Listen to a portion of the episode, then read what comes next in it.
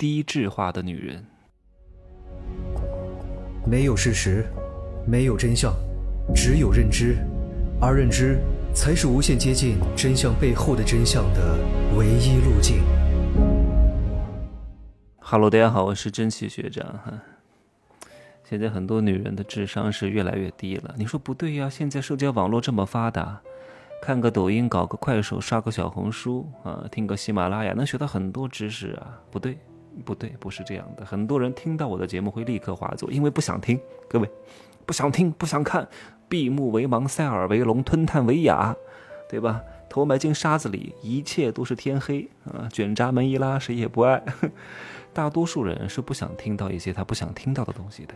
大多数人只想看自己想看的东西，只想听自己喜欢听的东西。他需要去印证他的观点。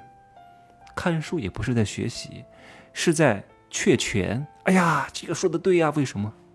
因为是他相信的东西啊！终于说的太对了，太好了。不对的，哎呀，这个不行，这个做的怎么这样子？对不对？看似现在网络媒体很发达，信息非常泛滥，但是大多数人都看不见。所以大多数人好像眼界提高了，但是眼光却狭隘了。很多女人为什么说她们的智力越来越低了呢？智力高与低怎么分辨？就是你能不能认清真实世界，能不能摆清你在真实世界当中的位置。一个月薪三千的穷女人，瞧不起一个月拿一万块钱的男人；一个没有存款的月光的女人，看不起那种努力存钱的男人；那种坐在办公室里的穷女人，一个月就拿两三千块钱。做个什么前台的，看不起在工地干活一个月拿一万块钱的男人。但是这些女人本身的条件并没有变，只不过挑选对象的眼光变高了而已。眼中只能看到肖战，只能看到王鹤棣，只能看到白敬亭，只能看到肖这个龚俊，只能看到高富帅，再也看不到普男，再也看不到经济适用男了。觉得他梦寐以求的对象就是高富帅。对吧？普男、经济适用男，一个月拿一万块钱的男人，简直就是穷鬼啊！怎么拿这么少？可是你看看你自己呢，形象也不咋地，罗圈腿、水桶腰，对吧？满脸王大麻子，一个月就拿两千块钱，一万块钱一个月的男人对你来说都是高配了，你还想怎么样？所以，通常这种女人呢，婚姻都是非常不幸福的，年纪大了也嫁不出去，变成了老姑娘。再过几年变成了老妖婆，再过几年变成了一个张牙舞爪的疯女人。而且以前啊，女人生孩子的时候啊，生孩子之前还会下地去干活，但是现在很多女人被宠坏了。哎呀，你看这个女人，哎呀，你看提前半年备孕啊，住进什么安琪儿这种。高端的私护医院去备产，然后呢还要坐月子，什么鲍鱼、燕窝、鱼翅全都上，他都能过成这个样子，我也要啊！我也不能工作，所以呢我要完全脱产，提前半年备孕，怀孕期间不上班，生孩子之后的几年呢也不上班。现在一桶奶粉几百块，每个月上学的学费几千，去一次医院也得上千。普通男人娶一个女人生孩子的压力是非常之大的，一拖二，各位再加上。父母的话就是一拖四，真的普通男人过得不如牲口啊！这就导致很多家庭不愿意生孩子。各位跟我记住这三句话非常重要，是人类历史上一切规律的高度总结。你如果能够理解这一层意义，以后很多事情你都能看得明白了哈。叫经济基础决定上层建筑，生产力决定生产关系，生产关系反作用于生产力。你看以前。为什么愿意生？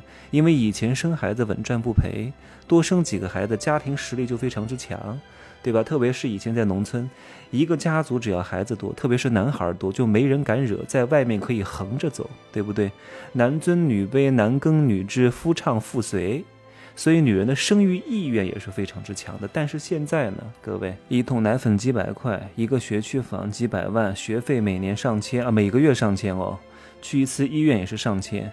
对吧？前二十年全部都是投入期，投入大量的时间、金钱、精力，后边能不能回本还不知道。所以生产力决定生产关系。正是因为现在很多人觉得生孩子不划算了，所以就没有人愿意生了。然后呢，生产关系又反作用于生产力，因为生孩子的人变少了，就会研发出一种不婚文化或者是不生文化。促进整个生育率进一步的降低。这就是生产力决定生产关系，生产关系又反作用于生产力的一个经典案例。你能明白吗？那普通家庭到底要不要生孩子呢？我建议各位多生啊！为什么呢？第一，你的人生已经没有什么改变的可能了，没有什么太大的希望了啊！你的性格都已经定型了，都三十五六岁、四十岁了，或者三十出头了，你还指望有什么大的可能，对吧？到现在都没有任何的成绩，以后大概率也是不可能了。你生个孩子呢，也不必为他花太多钱。也不必一定要天天上兴趣班。我看以前的人从来不上兴趣班，难道就不出人才了吗？不必对每一个孩子花太多钱，多生几个搏一下概率，总有一两个稍微能有点出息。万一生出一个明星，万一生出来一个什么运动健将，万一生出来一个还不错的人，你整个家族的命运就改了。你不生是没有任何机会，你生了还有一点点机会。记住，穷人靠变异，富人靠科技。